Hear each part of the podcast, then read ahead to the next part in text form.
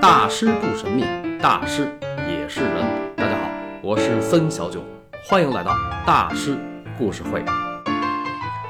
大师不神秘，大师也是人，因为也是人，难免有心眼儿。在梵高的生前，他对高更动过心眼儿；在梵高的身后，高更也对他动过心眼儿。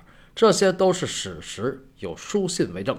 那么，他们俩之间到底有没有真正的友谊呢？当然，梵高与高更的情感是两个男人之间的友谊，是两位大师之间的惺惺相惜。自阿尔一别后，他们一直保持着联系，彼此一直诉说着艺术思想、艺术梦想和命运的苦难。梵高至死不忘与高更再次相聚，他在去世前一个月还在给高更写信，而高更，我在大师故事会梵高系列的。从巴黎到普罗旺斯的生命挚友那期里说，梵高去世多年之后，远在南太平洋的高更创作了一组油画《塔西提的向日葵》。为了这个创作，他特意托人从巴黎寄来了向日葵花种，自己亲手种下了一片向日葵。啊，当然，你要就不待见高更，也可以说这事儿是他利用梵高在炒作啊。因为当时就有人那么说，为什么呢？因为此二人命运之跌宕剧烈，鲜血淋漓，世间少有。梵高与高更的人生都太像电影了，可是那都是真实的人生啊。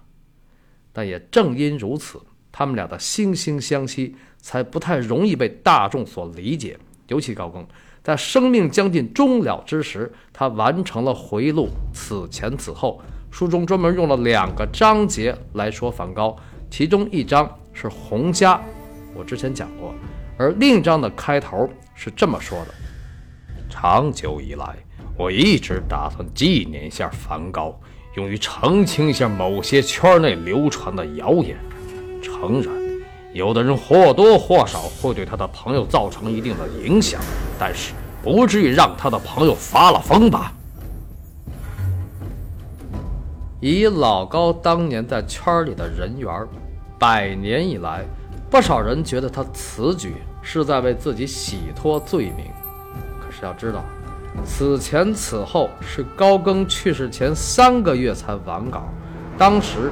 他与塔西提殖民政府的斗争正在白热化，而他自己已经病入膏肓。高更知道自己命不久矣。这种情况下，他还会在乎自己的什么罪名吗？所以他在书中写下了一段话：“我希望全然不加修饰，毫不畏惧，毫不惭愧地记下这一切，这是我的权利，而且批评。”也无法阻止我的书写，即使被人说成是恬不知耻。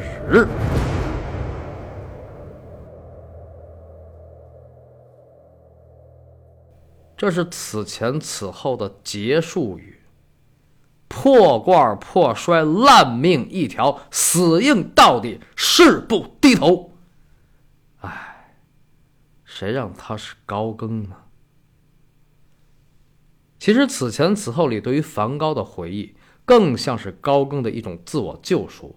为了缅怀一个去世多年的老友，一个和自己一样苦难而伟大的艺术家，因为当初在他去世的时候没有去参加他的葬礼，因为当初对他的画展颇有微词。可是这世上，还有谁比高更更懂梵高呢？高更是史上第一个称赞梵高向日葵的人，也是史上第一个收藏梵高向日葵的人。梵高欺负阿尔的向日葵全部因高更而起，这些事儿在我的新书中有非常详细的交代，详细到现在市面上其他的梵高书籍中没有。而梵高与高更，他们彼此就是从巴黎到普罗旺斯的最重要的生命挚友。那么高更当初究竟有何慧眼，能看出梵高向日葵的光芒呢？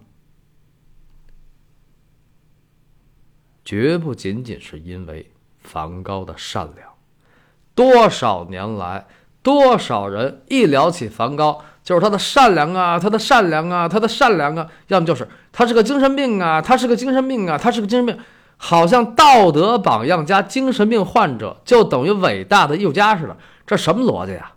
这当然不是高更的逻辑。记得陈丹青先生说过一句话，大意是：我身边画画的人中，人好的比比皆是，可是作品。平庸之极，哎，要说十九世纪末的巴黎艺术圈，论人好和平庸，谁能比高更更有感触呢？因为他不是有个好同事加好哥们叫舒芬尼克尔吗？高更把他昵称为“好人淑芬”。呃，不过淑芬尼克尔确实是个好人啊。关于他们俩的事儿，大家可以重温一下我讲的高更的后半生。所以。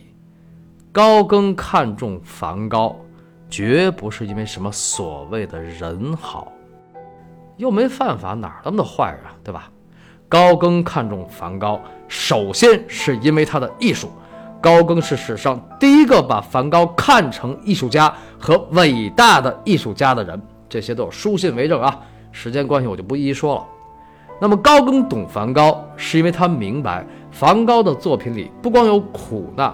孤独、希望和挣扎，那些画作中更充满了伟大的救赎。这救赎是一股耀眼之火、金石之音、刚猛雄浑之力。比如梵高在1888年8月底完成的两幅签名版阿尔的向日葵，我在书中将那幅十二朵向日葵称为“摇滚之花”，将那幅十五朵向日葵称为“花王”。在梵高那个时代，他的十二朵向日葵难道不是重金属摇滚吗？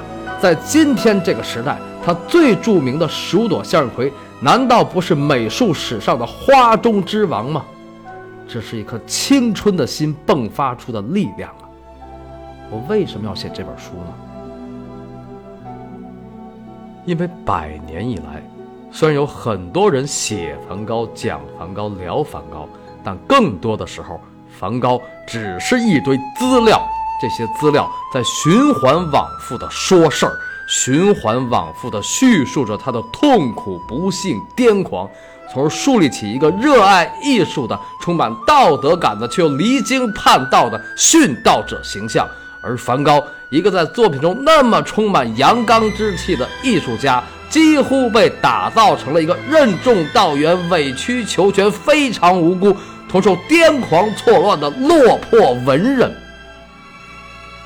那当然啊，这也是一种角度，但是只用这种角度去宣传梵高，你怎么诠释他的向日葵？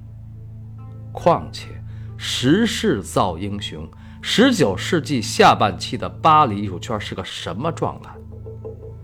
风云际会，男儿意气，壮志飞扬。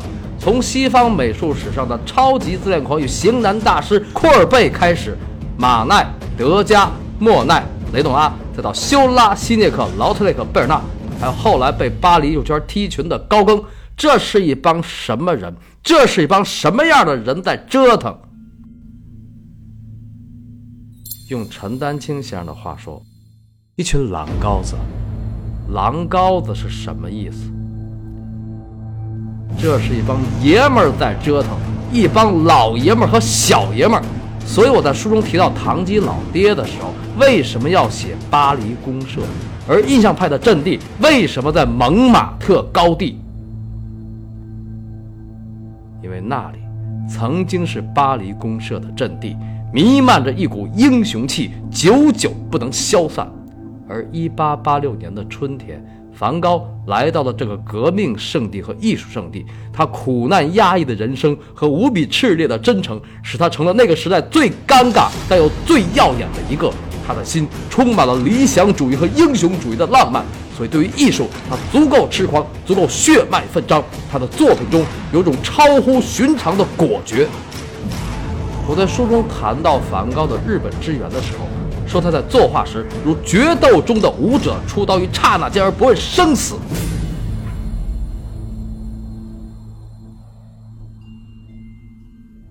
他为什么是这种状态呢？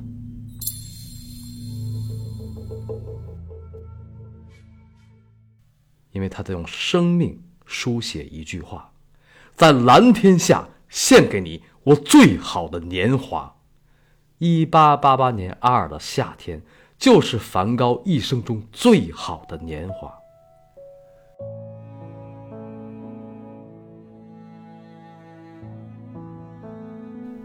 感谢朴树，是你的生如夏花，让我更加理解梵高大师。因为你们的心，都是年轻的英雄。这就是我花了三年时间写梵高向日葵画家从巴黎到阿尔的意义。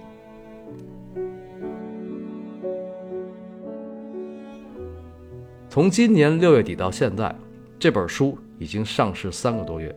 作为一个既非作家也非名人更非大咖的非著名主播作者，我很欣慰，因为豆瓣评分九点三。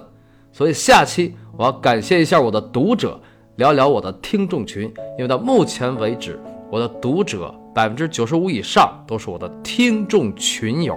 另外，我还要小聊一下我的学校，因为无论是这本书的诞生，还是当初大师故事会的开播。都与这个学校不无关系，所以下期不说大师，聊点我和群友的事儿，里边仍然有很多感动。